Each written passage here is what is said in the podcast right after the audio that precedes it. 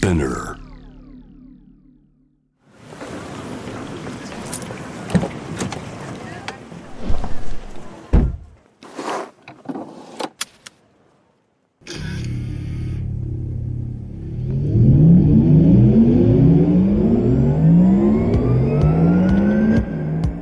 人生の中で絶対に叶えたい夢のリスト。Bucket List。ポルシェの創始者、フェリー・ポルシェから脈々引き継がれる夢を追い、現実にする勇気。そんな夢への熱烈な信念は今もポルシェの大切なミッションです。Driven by Dreams 夢を追いかけることで道を切り開き続ける方を様々な業界からお迎えしこれまでに叶えてきた夢の数々そしてこれから叶えていきたい目標や夢について伺っていきます。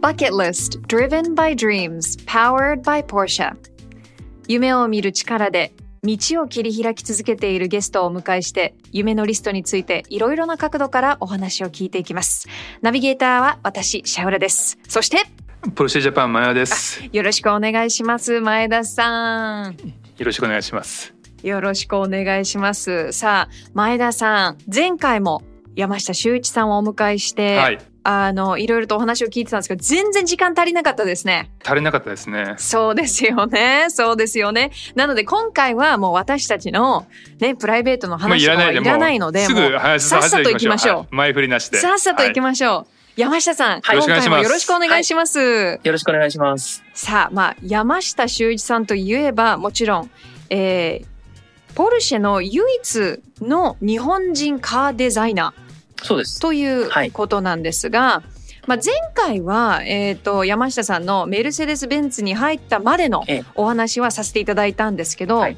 そこからのお話もぜひ聞かせてもらっていいですか、はい。あの、ベンツに勤めまして、5年経った時点、あの前にも言ったんですけども、2年間ね、その後、ドイツの方に働く機会がありまして、で、それで2年間経って、一旦日本に帰ってきたんですけども、その時に、その当時は日本のベンツの上司、私の今の上司のミハイル・マウアっていうのがいるんですけども、彼がね、えー日本を離れて、えースウェーデンのサーブにうん行くっていうことがありまして、で、私も、要はもう一緒について行ったんです。うん行ったんですか？行ったんです。えっていうのは、あの、声かけてもらって、週一お前もサーブ来ないかっていうお声掛けをいただいて、あ、行きますと言って、はい一緒についてきました。これもやっぱりこうまだ身軽だった時ですよねそうです。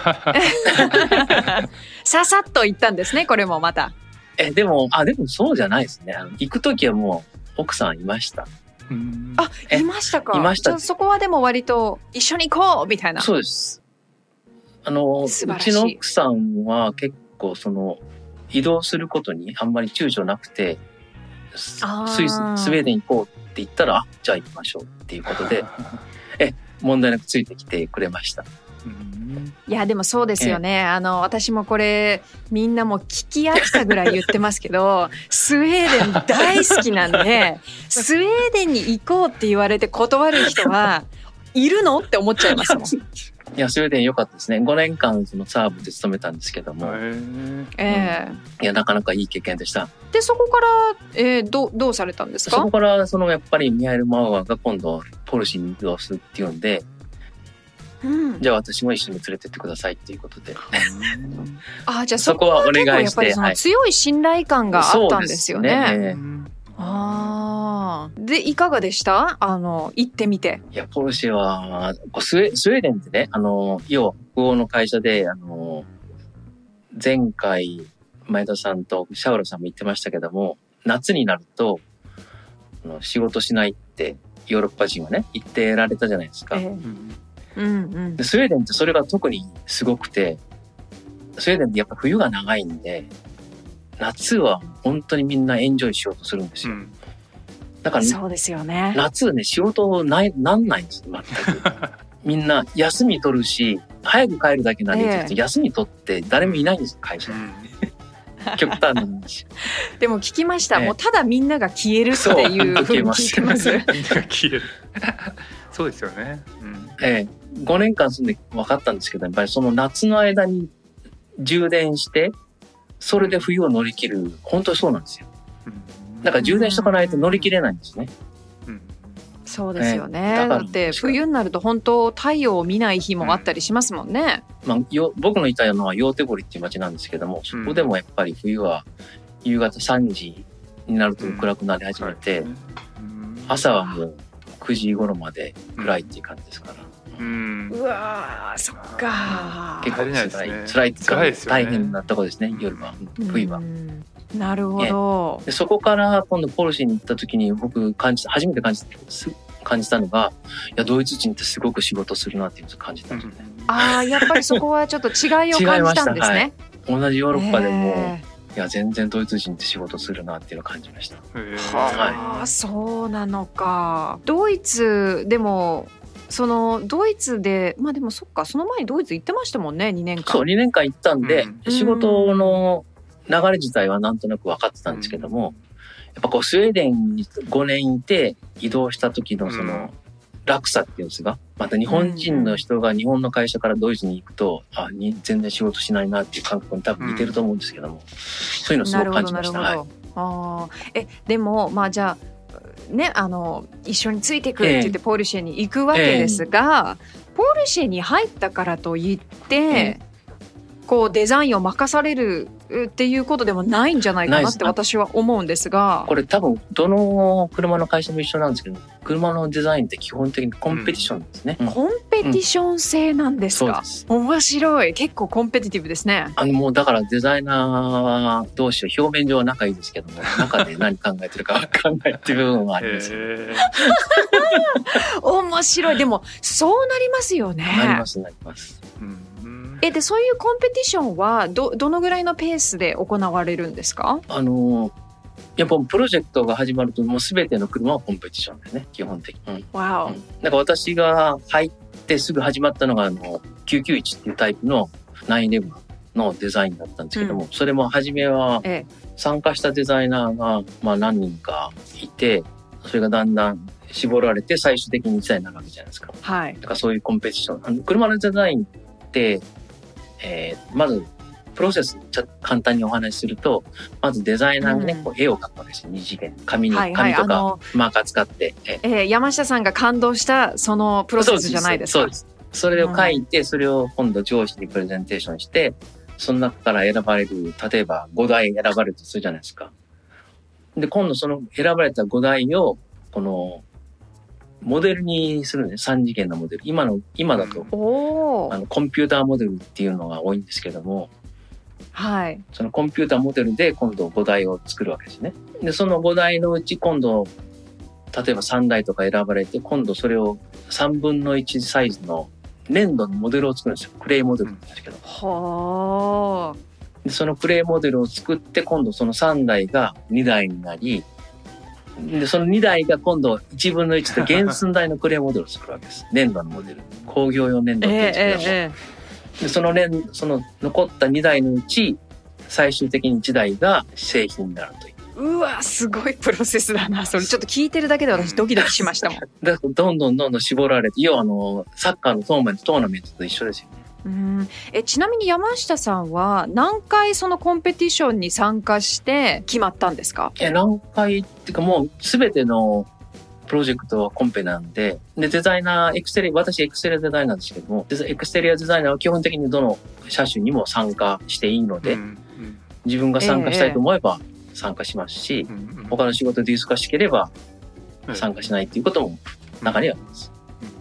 あーじゃあやっぱりこう自分でパッションを感じたプロジェクトに自分でもうどんどんどんどん参加していくみたいな。そうですね。うん、最終的に残るの一人なんで、うん参加してうんこのこのプロジェクトを取りたいと思っても取れない場合もうん多々あるのでそういった場合はじゃあ次の機会にっていうことで。えじゃあその例えば2台に残って落ちたっていうのも経験されてるってこあとですよね。もう何回も経験してます。それ結構痛いですあよね。なんか5台ぐらいまで行くとまあって感じだけど 2台に残って落ちるともうなんかうわーチキショーってなりますよね。でもどうしようもないですね。でも えじゃあちなみにその初めてじゃあその一台に残ったっていう時のうん感情とかって覚えてますよね？あ覚えてます。どどんな気持ちでした？心の中ではこうイエーイっていう気持ちですけどもやっぱりね負けた今両手上がってますからね 山下さん。やっぱ負けたっていうか、まあ、同僚がね隣にいてがっくりしてんでやっぱり態度に出せないです。うんでも心の中ではまあ人間ですんではいやったはい。とは思います。それがスポーツマンシップですね。それがスポーツマンシップです。スポーツマンシップ一番最初に決まった車はどれになるんですか？えーと初めて買ったしあの作品ですね。あのはい。あの現現行ではパナメーラっていう車がポルシェにあるんですけども、それの、えーと第一番初めのパナメーラの第二世代っていうのがあるんですけどもそれは携わりましたね。パナメラ最初に見た時すごい僕衝撃でしたね。あのポルシェがフォードあのこんなセダン出すんだって。その時まだ ヨーロッパにいたんですけどもうあの時の衝撃は忘れられないですね、もうかっこよかったですね。えへえでもそこからまずはい。その一つ目のステップがあり、うん。決まったぞ。でそこからやっぱりちょっとずつちょっとずついろんなものをこう生み出していくわけじゃないですか。ええ。でそうなるとやっぱりどうしてもあの、まあ、これはお聞きしたいんですけど、まあ、ドイツの会社。で、まあ、世界中に出してるとしてもやっぱりドイツの会社だから、ん。その日本人のデザイナーっていうところでアウトサイダー感とかはなかったですか？アウトサイダー感はないですね基本的に。っていうのはねデザイナーまあ、デザイナーは結構インターナショナルでうん。もちろんヨーロッパの人間がマジョリティを占めるんですけども、ええ。でも韓国人もいますしうんうん。アメリカ人もいますしイギリス人ももちろんドイツ人もあと、えーロシア人もいるのかな、うん、なんで、うんうん。これ自分だけ疎外感っていうんですか？は別にだそれ全くないです。うん。あそうだったんですね。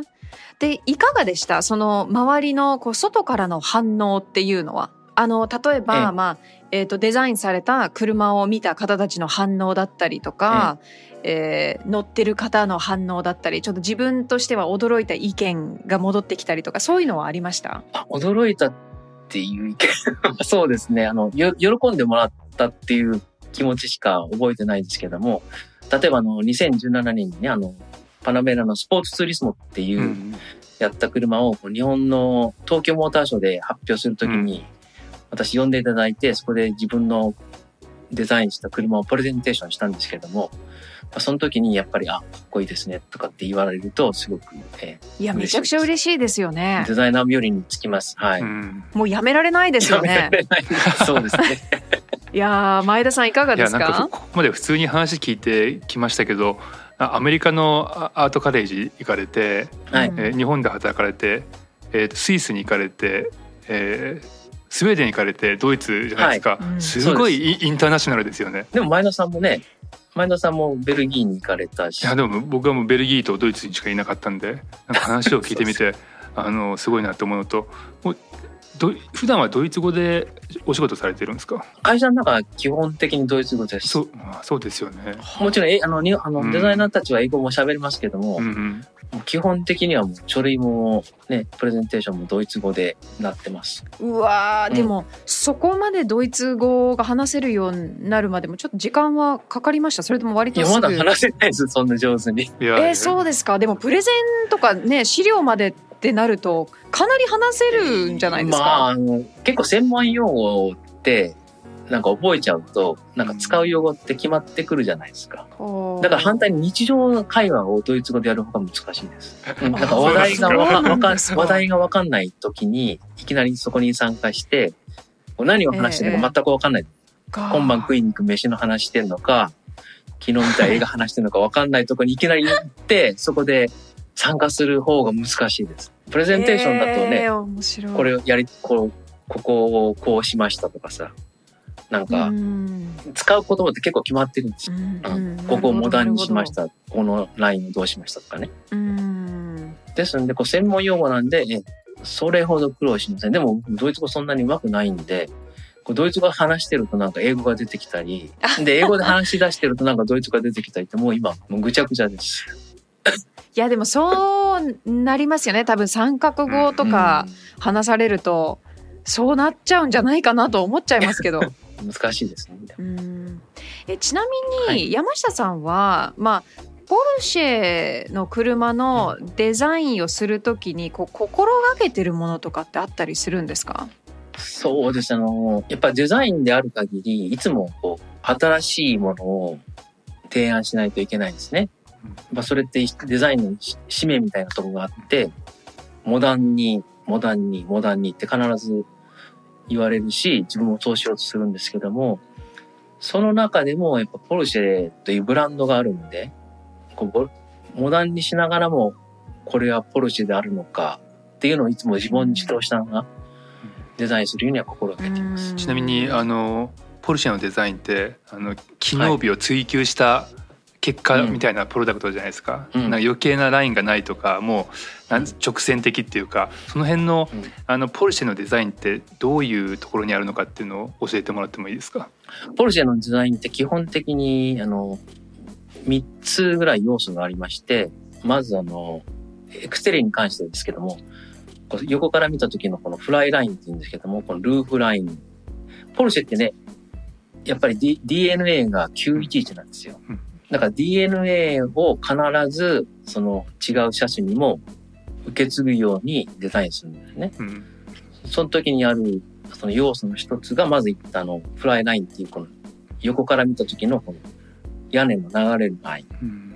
うん、あとそのウィンドウグラフってあるじゃないですか。わ、うん、かります？ウィンドウグラフって要は、ね、911のこの横の窓のこの枠線っていうんですか、はいはいはいあとそれとあと911ってこうボンネットがフェンダーより低いんですね。そのセクションって言うんですけども、それがポルシェを構成する大きな要素ではないかっていうのを、社内でこう哲学として持ってまして、だから新しいポルシェをデザインするときはいつでもその、まあ、解釈はいろいろあるんですけども、その哲学は必ずその、どんなポルシェであろうと、その車に注ぎ込むっていうことはやってます。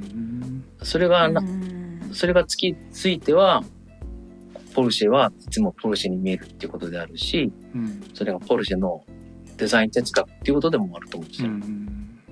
いや本当になんか今タイカン乗ってるんですけどタイカンもヘッドライトの形状とかだいぶ違いますけどそのフライラインとか911のその要素っていうのはやっぱり遠くから見ても近くから見ても分かりますよね。はい、ね。はいすごい素敵だなと思いますね。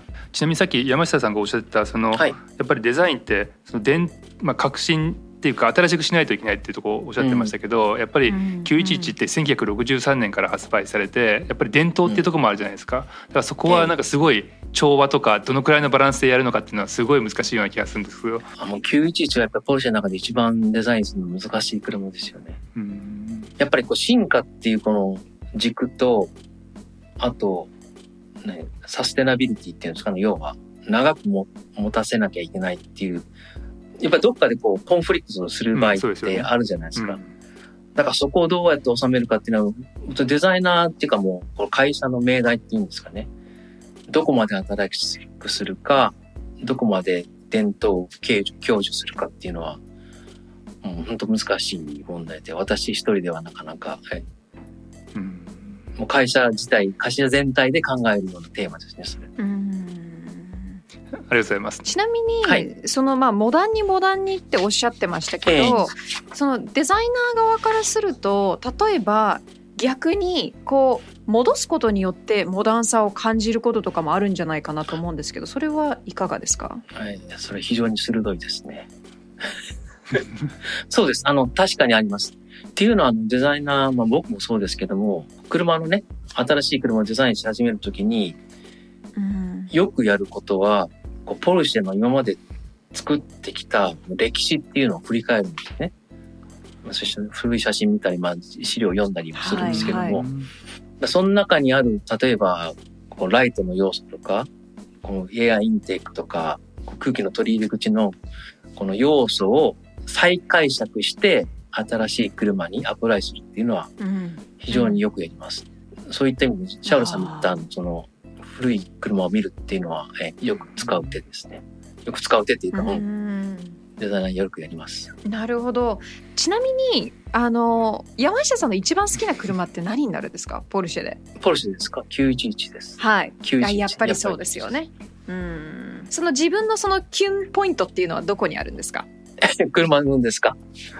ええ。あリアフェンダーですね。やっぱそうですよね。僕もリリアリアですリアよねフェンダー一回あの車あのね触る機会あったら触ってほしいんですけどもドアのええ。断ドアのところにこう手を置いてこうずーっと断面を触りながらこうリアフェンダー触っていただくとこう面の表情っていうのがなんかわかるんですよ。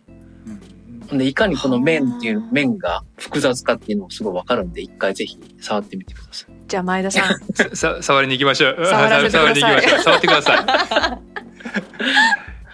うわーなるほど、いやー深いですね。だから車よくなん自分で洗われる方とかいるじゃないですか。い、うん。で洗ってると結はいはい。構形ってわかるんで、うん。そうですだかよねら触るってことすごい大事です。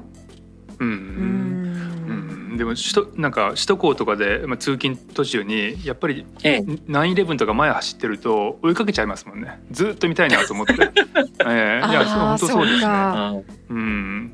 なんでもうあのリアフェンダーの形で最高ですよね。ね。いや最高ですねうん。いやなんかあのまあ改めてお聞きしたいんですけど、はい。まあ、もちろんねこの番組「バケットリスト」っていうタイトルがついていて、まあ私からすると唯一の日本人デザイナーっていうところで結構もう大きなバケットリストもチェックオフされてるんじゃないかなと思っちゃうんですがどうですか？山下さんは今どういうバケットリストをお持ちなんですか？そうですね、まあ、やっぱり自分ね、一人だけ日本人でこうポルシェに働かせていただいてるっていうのはあるんで、この先ももうできるだけその自分の、まあ、才能とは言いませんけども、インアウトプットを会社に貢献し続けていきたいっていうのはあります。うんあと、なんですかね、今、ポルシェってすごくアグレッシブなマーケティングキャンペーンやってて、例えば、この間、あの、えーピクサーとね、コラボレーションして、あの、ピクサーのカーズっていうあのうん映画がああったんですけども、えそれの、えそこにポルシェ出てるんですよ。サリーって言うんですけど、はいはい。それの20周年記念でポルシェ新しく、新しくっていうか、まあ、911の、えーバージョンなんですけども、作ったうん車があるんですけども、それ一緒に私やったりしたんですけども、ああとポルシェめちゃくちゃ楽しそうじゃないですか。楽しいんです。それ、あとその、2、3年前なんですけども、ポルシェと、あの、ルーカスフィルムが、えーコラボして、スターウォーズのスペースシップをポルシェでデザインしたんですよ。うん。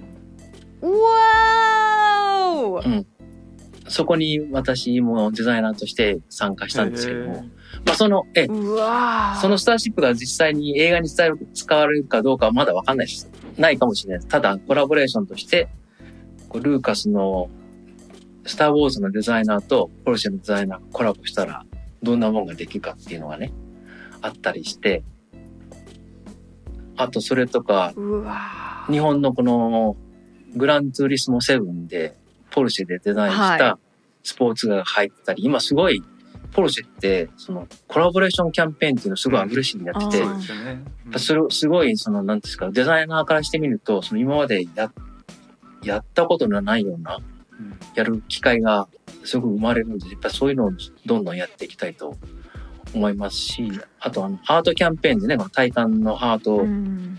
アートカーとかはい。日本でもやっておられましたけども、そういうのやってたり、そう,、そういうのも、ええ、お手伝いしたりするのすごく楽しんで、そういうのもっと携わっていければなとは思います。いやーでもなんか本当にいろいろお話聞いてると、あのすごいなと思うのがやっぱりもともとは、ね、前回の回でお話ししてくださいましたけど自分はもうお金もない。年もいってるし、うん。無理だ。と思ったところから、まあ、日本人の唯一のデザイナーになりで今ではこういう例えばいろんなコラボレーション、ピクサーだったりとかルーカスフィルムズとかもしかしたらやっぱりそのカーデザイナーになれた時点ではまだそこまであの世界が広がるっていうまさかっていう感覚だと思うんですけど、うんそういう話を聞くとやっぱりそのチャレンジをしていく自分が自分の壁にならない大切さっていうのはすごく私は今日お話聞いてて思ったんですけど、改めてそれはどう思いますか？あの、デザイナーって、今、今私の会社に勤めてますけども、会社を辞めて、ね、例えばあの、他の定年になったとしても、デザイナーってデザイナーでいられるんですよね。うんうん会社辞めても。だからそれって、すごく自分の中で大きなことで、この先、まあ、ポルシェ、まあ、辞めるとは言いませんけども、あの、ポルシェで勤め上げたとしても、その先、うんどんどんこうデザインという職業に携さうん携わり続けていきたいっていうのはあります。うーんあとあのこの間あの1年前にね日本に帰った時にこの友人っていうのは知り合いのこの宇宙ビジネスをする会社の見学に行ったんですよ。うんでそこおのっとおっと、ええなんかすごい話が出てきたぞ。いやそこの方と話してるとやっぱ宇宙のビジネスってすごいなと思って具体的に何をするとか何をしたいとかじゃないですけど、その宇宙に関わる仕事ってやってみたいなとか思いましたね。すごいじゃないですか宇宙。うんあのいやすごいですよ。スペース X ってご存知ご存知ですか？あのイーロン・マスクのもちろんもちろん。ええあのええスペース X の映像で自分で地上に戻ってくるロケットの映像って見たことあります、はいはいああります。あれ CG じゃないんですよね。あれ本当ですもんねすごいですよねあれねすごいですよね。あれすごいですね。僕あれもう CG かと思ったら違うんですよ。ちゃんと着陸できますよねてると、そう。ああいうの見てるとな、なんじゃこりゃとか思って、やっぱりそこにやっぱりなデザイナーの、なんですか、インプットとか、ちょっとでもできればなって。まあうん僕はできるわけじゃないですけども、いやすごいな。でも私うん本当に思うんですけど、うんなんか地球うでんすごく成功している方って、次は宇宙ですよね。宇宙無限じゃないですか。無限なんでいやすよ。無限。はいはいはい。無限っていいんですよね。何したっていいんですよ。うん確かに。うわーすごいじゃあ今はちょっとこう気が宇宙に向き始めてるわけですね。そうですあの、もうまあ、すごい SF とか好きなんで、うんうん、そっちの仕事が、まあ、この先、まあ、ポルシェと一緒にかどうかわからないですけども、うんもしあればね、やってみたいなという気持ちがあります。わあうわー素晴らしいバケットリストじゃないですか。前田さんどうです最か？高なバケットリストですよねなんか流れが ありがとうございます。最高ですよね。えちなみに山下さんは宇宙行けるんだったら行きたいですか？あ、行ってみたいです。はい。へーああ。前田さんちょっとあの重力とか苦手そうな感じするんで。やっぱええ。前田さん私たちは仲間ですね。ええ。私たちは多分まだ地球でやらなきゃいけないことがまだまだ修行が足りないたかもしれないですね。うわーそっか、いやでもちょっとあのなんかある気がします。もうこの山下さんのお話聞いてこの今までのその話とかを聞くといや絶対宇宙行っちゃうでしょうみたいな感じを私受けてるので。いや、その前に寿命が来るかもしれないですけど。いやいやいやいやいやいやいやいやいやいやめてくださいやめてください。あともう一もう一個、もう一個いいですかごめんなさいあ。ぜひぜひはい。えっと、あの、これもこの間、ポルシェさんと一緒にやったあの CSR っていう、あの、 corporate social responsibility っていうプログラムで、こう語り場っていう場でね、あの、オンラインで、はい。こう子供たちに自分の体験みたいのを話すっていう機会を与えていただいたんですけども、その中で思ったのが、やっぱり子供、やっぱ子供って、なんていうんですか、世界の宝じゃないですか。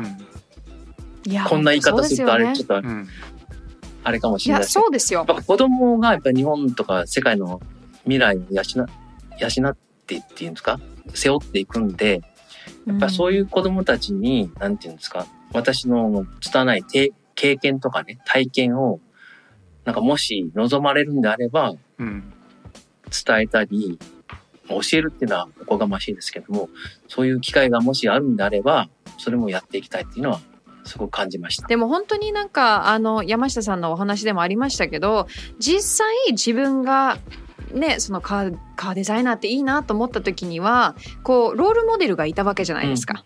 でそこでそのロールモデルのお話を聞きながらあじゃあやっぱり自分もできるかも。ででそれが例えばじゃあ子供の時にそういう話が聞けると、うんどれだけ可能性が広がるのかなっていうのは感じますね。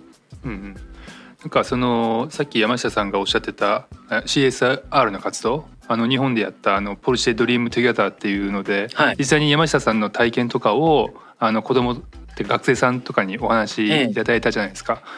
ええ。やっぱりその辺をなんか今ここれまで山下さんのその経歴とか確認あのお話聞くとやっぱりその夢を持ってるっていうのはすごくやっぱいいなと思うんで特になんか日本のねな子供って最近夢がないって言われると思うんで、素敵な活動だなと思いますね。そうですね。んやっぱり夢、夢夢も夢持てない子供とかいるってよく聞くんですけども、やっぱ夢を持つことってこうなんて、人の生きる原動力じゃないですか。夢があるから頑張れるみたいなとこもありますし、それがね、自分の夢があって、それが実現すれば、もちろんそれが自分の仕事として生きる糧にもなるし、もしそれが、例えば自分の仕事にはなんなくても、なんなくなったとしても、それを持ってることで辛い仕事も頑張れるみたいなところあるんで、やっぱり夢っていうか好奇心っていうのは、常になんか持ってもらえるように、僕の力を使えるんであれば使っていきたいっていうのはあります。うん素晴らしいでも実際そうですよね今までこう夢を持ち続けて、うん夢を大きく持っていたからこそまあ今の山下さんがいるっていうことですもんね。そうですね。うんまあただ私は本当運です。運もすごくあるんで、いやいやいやでもこれね成功してる方 みんな言うんですよそう運って。みんな言うんですよでもやっぱり努力があってその行動力もあって、やっぱりその小さなステップだとしても何かステップを踏み続けてきたからこそ今があるんじゃないかなって私は思いますけどね。そうですか。ありがとうございます。そう思うようにします。そうですか。いや、やっぱでも、運ありますよ。やっぱり、やっぱそう思って、やっぱり自分も謙虚に生きていきたいなと思います。うんいやー山下さん本当に2週にわたってありがとうございました。こちらこそありがとうございました。ねこあの今回はリモートっていうことでしたが、ドイツか日本でお会いしたいです。あ、ぜひ、こちらこそ。ぜひ次日本に帰って来られる時は、まあ、仕事かプライベートかどっちかわかんないですけどぜひええ一緒によろしくお願いします。あの、東京の新しいエクスペリアンスセンタあー行くのそうですよね私のバケットリストに入ってますのあで、そうですがもう前田さんあのよろしくお願いします。でもいつでもお願いします。はい。え え前田さんよろしくお願いしもう皆さんよろますしくお願いし。ます。あの来てください。遊びに来てください。はい。本当にありがとうございましたあり。がとうございました。さあ、このプログラムは SPINEAR のほか Apple Podcast、Spotify、Amazon Music などで聞くことができます。ぜひ番組をフォローして SNS でシェアしてください。では前田さん、また次回もよろしくお願いします。シャウルでした。 Bye。